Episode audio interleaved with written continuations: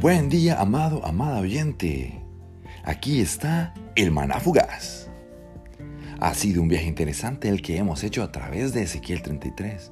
En mis planes estoy llegando al final de esta serie, que titulé Serie Centinelas, pero puede que Dios me guíe a continuar en este pasaje o en este libro antes de seguir adelante con otros libros e historias bíblicas. En general, pienso que es maravilloso poder leer las escrituras y encontrar a Dios haciendo algo o mostrando su carácter a través de las diferentes historias. Hoy te invito a leer los últimos versos de este capítulo, versos 21 al 33. Leo en nueva traducción viviente y dice, el 8 de enero, durante el año 12 de nuestra cautividad, un sobreviviente de Jerusalén vino a verme y me dijo, ¡Ha caído la ciudad! La noche anterior, el Señor había puesto su mano sobre mí y me había devuelto la voz, de modo que pude hablar cuando llegó ese hombre a la mañana siguiente. Luego recibí el siguiente mensaje del Señor. Hijo de hombre, el remanente de Israel que vive disperso en las ciudades destruidas sigue diciendo, Abraham era un solo hombre y sin embargo llegó a poseer toda la tierra. Nosotros somos muchos, sin duda se nos ha entregado la tierra como posesión. Por lo tanto, diles a esas personas, esto dice el Señor soberano. Ustedes comen carne con sangre, rinden culto a ídolos y asesinan a los inocentes.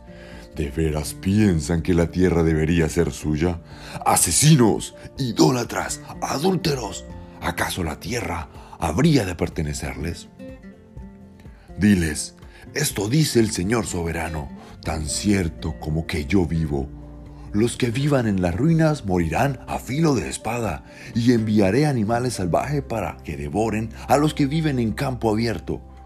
Los que se escondan en fuertes y en cuevas morirán de enfermedades. Destruiré la tierra por completo y destrozaré su orgullo. Se acabará su poder arrogante. Las montañas de Israel quedarán tan desiertas que nadie siquiera pasará por ellas. Cuando yo haya destruido la tierra por completo a causa de los pecados detestables que cometieron, entonces sabrán que yo soy el Señor. Hijo de hombre, los de tu pueblo hablan de ti en sus casas y murmuran acerca de ti junto a sus puertas. Se dicen unos a otros, vayamos a oír lo que el profeta tiene para contarnos de parte del Señor. Entonces ellos se acercan fingiendo sinceridad y se sientan delante de ti Escuchan tus palabras, pero no tienen ninguna intención de hacer lo que tú dices. Tienen la boca llena de palabras sensuales y en su corazón solo buscan dinero. Les resultas muy entretenido, como alguien que les canta canciones de amor con una hermosa voz o les toca buena música con un instrumento. Oyen lo que dicen, pero se niegan a hacerlo. Sin embargo, cuando les sucedan todas estas cosas terribles, que sin duda les sucederán, entonces sabrán que hubo un profeta entre ellos. Estos versos aparentemente no podrían aportar mucho a lo que ya hemos venido hablando. O quizás eso creo que podría pensar alguien más. Probablemente estoy equivocado. El punto es que en realidad tiene mucho sentido que ahora se hable de la destrucción de Israel. No soy el más estudiado en estos capítulos, pero sé que esto ocurre pre-exilio. Ezequiel estaba hablando y advirtiendo a Israel de la destrucción que se avecinaba como leímos aquí, finalmente pasó y la noticia llegó a nuestro profeta. Algo interesante a notar aquí es que la voz le fue devuelta a Ezequiel. Si quieres saber cómo llegó a quedar mudo, te invito a leer todo el libro. Luego, Dios mismo le habla a Ezequiel acerca de lo que están diciendo los israelitas dispersos en las ciudades destruidas. Que si Abraham, siendo un solo hombre, poseyó esas tierras, ellos deberían poseerlas también. Pero a diferencia de Abraham, estos hombres no caminaron con Dios e hicieron todo lo abominable que Dios mismo les mandó no hacer.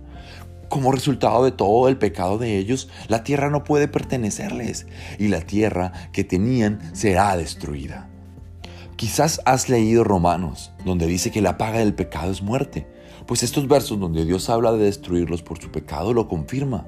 En verso 29 terminamos leyendo que esto llevará a que sepan quién es el Señor. Tú que me escuchas en este momento, quiero que sepas que tenemos un Dios que nos ama y es infinito en misericordia, pero asimismo no tolera la maldad. El pecado y Él no pueden coexistir. Así como Ezequiel llevó la noticia de destrucción al pueblo, que por cierto no escucharon, Hoy yo te quiero entregar el mensaje de salvación. Arrepiéntete y apártate del mal. Antes dije que no es por horas y la razón es algo que no encontramos en este capítulo. Ese es Jesús, quien también nos llama a arrepentirnos y apartarnos del mal para luego tomar la decisión de seguirle, cueste lo que cueste. No esperemos saber la destrucción a causa del pecado para conocer quién es Dios. Oro, Padre de lo alto, hoy quiero poner delante de ti a cada persona que me escucha. Si ya tiene una relación contigo, que sigan perseverando por llegar hasta la meta.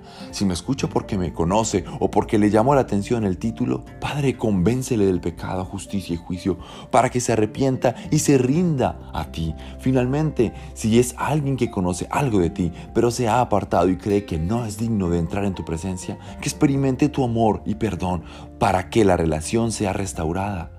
En el nombre de Jesús he orado. Amén.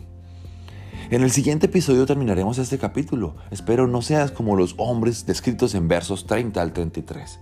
Si quieres saber cómo son, lee los versos y no te pierdas el siguiente episodio. En voz de Edwin Gómez, este fue el Maná Fugaz. Que tengas un excelente día.